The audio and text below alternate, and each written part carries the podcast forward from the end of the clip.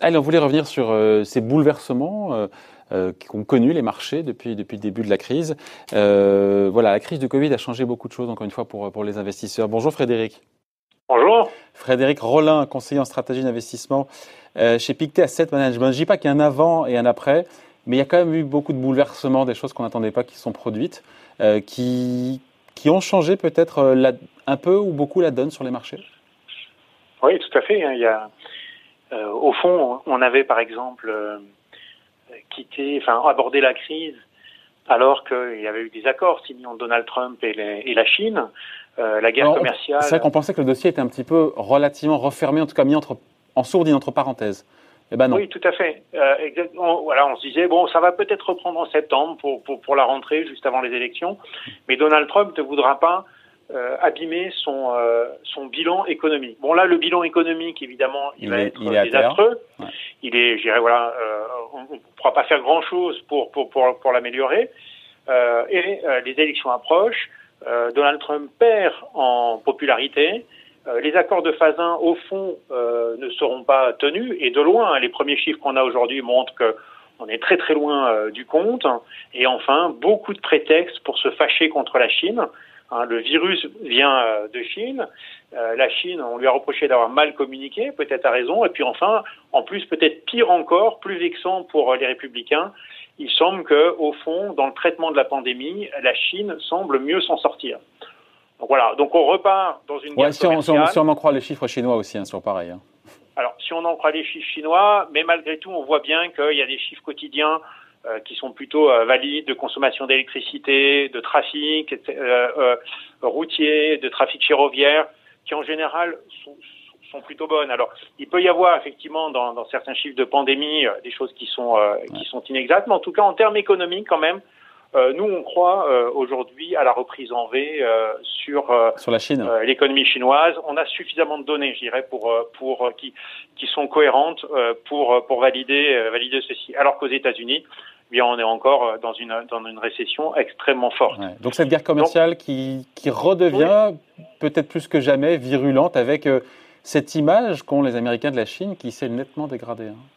Alors oui, quand on, demande euh, aux Américains leur opinion sur la Chine, euh, bah, leur opinion est au plus bas, en fait la plus mauvaise qu'ils aient eue depuis euh, Tiananmen hein, en 89, donc vraiment une très mauvaise, très mauvaise opinion. Et du coup, bien Donald Trump, voilà, fait des annonces et commence à bloquer des entités. On voit que, alors qu'avant on parlait de de, de, frais de douane en fait. Là, on est beaucoup plus dans du blocage pur et dur où on va interdire aux sociétés américaines euh, de vendre euh, des euh, produits à de nombreuses sociétés chinoises. Donc on voit quand même qu'il y a quelque chose d'incrémental, d'un petit peu plus fort aujourd'hui. Et peut-être aussi quand on voit l'opinion aux États-Unis, c'est non seulement une opinion qui se dégrade, voilà, on, a une opinion négative de la Chine, mais aussi euh, finalement une opinion qui dégrade en termes géopolitiques. C'est-à-dire qu'auparavant, quand on demandait aux Américains, ça c'est un sondage Gallup, euh, quel est l'ennemi Qui est l'ennemi hein, Je ne dis pas l'adversaire ou le, enfin le, le, le, compétiteur économique, mais l'ennemi euh, des États-Unis. Bon, on avait euh, systématiquement la Russie, la Corée du Nord, l'Iran et l'Irak, hein, le fameux axe de, de, de, de Bush. Hein, plus la Russie, euh, et bien là, euh, on se retrouve avec toujours la Russie euh, légèrement devant, mais la Chine juste derrière. Donc on sent que, et je pense que voilà, ceux qui font de la géopolitique vont être sensibles à ceci, de concurrents au fond, la Chine, avec le discours très offensif des États-Unis, enfin des républicains, est en train de devenir peut-être, alors c'est trop tôt pour le dire, mais voilà, un petit peu plus qu'un adversaire économique, véritablement un enjeu très très fort pour les États-Unis qui se sentent aujourd'hui, eh bien, au fond, euh, concurrencés par une puissance qui est en train euh, d'atteindre euh, la leur. Donc voilà, ça, c'est quand même un fait plutôt plutôt nouveau. Il y a voilà une, une, réouverture de la de la guerre commerciale et peut-être sur des termes qui vont être un petit peu plus forts. D'autant qu'aujourd'hui, au fond, les républicains et Donald Trump savent que le bilan économique va être difficile à défendre et que donc, après tout, euh, les dommages que pourrait faire une guerre commerciale sur l'économie, par rapport à ceux qui auront été faits par la pandémie bah, seront quasiment invisibles. Dans les conséquences, encore une fois, de ce bouleversement lié à cette crise sanitaire, il y a, on l'a évoqué il y a quelques temps, donc on va, on va passer vite, mais des secteurs qui sortent peut-être durablement renforcés par cette crise. Alors oui, plusieurs secteurs, je pense, vont, vont sortir renforcés. Bon, très clairement, le numérique, on le sait, hein, euh, travail à la maison, c'est plus euh, de logiciels sur, euh, sur, sur le cloud, plus de connexions.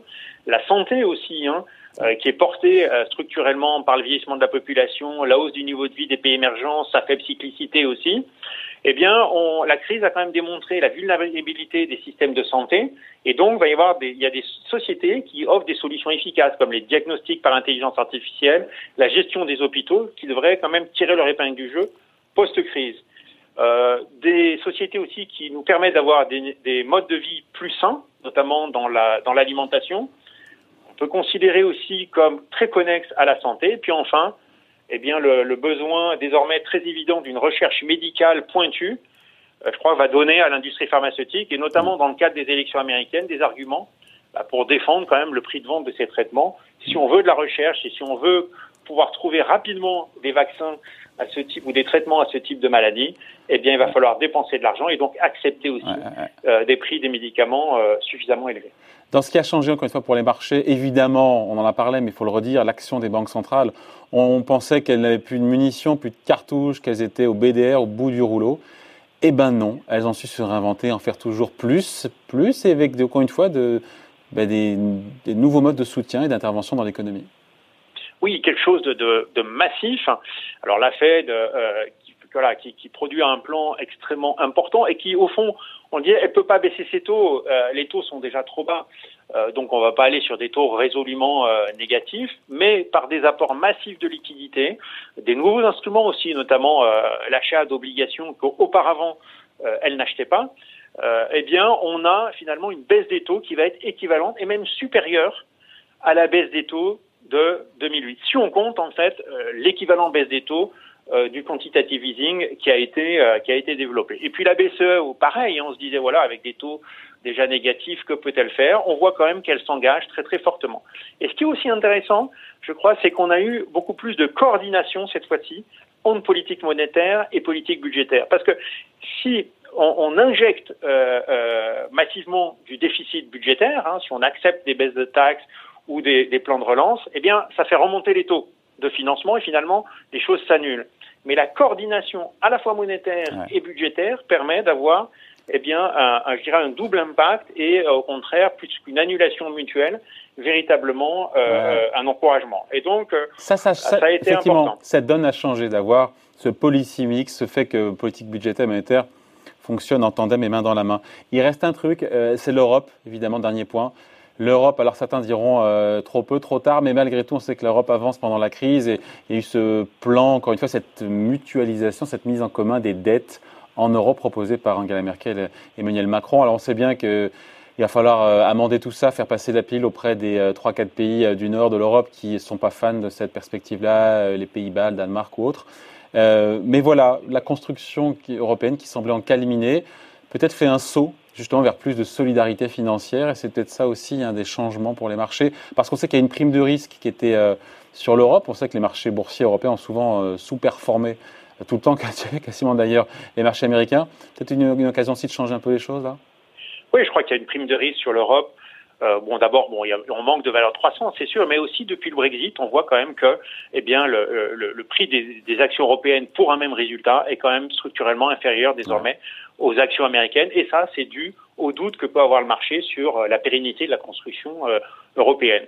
Et là, on a quand même quelque chose de nouveau. Alors d'abord, 500 milliards, c'est quand même beaucoup, hein, c'est plus de 3% du PIB, donc c'est important. Et puis aussi, ce qui est important, c'est que pour une fois, on a une décision importante sans une très forte pression du marché. C'est vrai qu'à chaque fois qu'il y a eu des décisions ouais. très fortes en Europe, c'était le flingue bah, sur la tempe. Hein. C'était à chaque voilà, fois le couteau sous la gorge. Une, ouais. Au moment où tout allait s'effondrer, on dit bon là, là, faut vraiment faire quelque chose. On n'a pas le choix et donc euh, euh, on fait.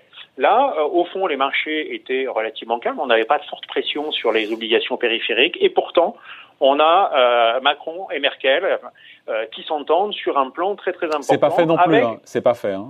Alors c'est pas fait, mais on, l'Allemagne et la France, c'est quand même un poids politique très important en Europe. Hein. oui, mais les, négociations se font, à, les choix se font à l'unanimité, vous le savez. Voilà, et les choix vont se faire à l'unanimité, donc il y aura peut-être des amendements, mais au bah fond, déjà cette première proposition qui consiste euh, non plus à, en, seulement des prêts remboursables, mais quand même un transfert véritable et probablement à une, euh, euh, une mutualisation des dettes à un certain niveau, euh, sera voilà sera a bonne chance quand même d'être accepté sur son principe. il y aura des amendements, peut-être que bon les 500 milliards vont devenir moins, que ça va être, il y aura quelques quelques conditions supplémentaires, mais dans l'ensemble, quand même assez probablement un pas vers la construction européenne. C'est une bonne chose au moment où les avancées sur le Brexit, comme on le, le sait, sont tout à fait nul aujourd'hui. Ouais. Bon, en tout cas, voilà, merci beaucoup. Point de vue signé Frédéric Rollin, donc conseiller en stratégie d'investissement chez Pictet Asset Management. Merci beaucoup, Frédéric. Bonne journée. Merci. Bye.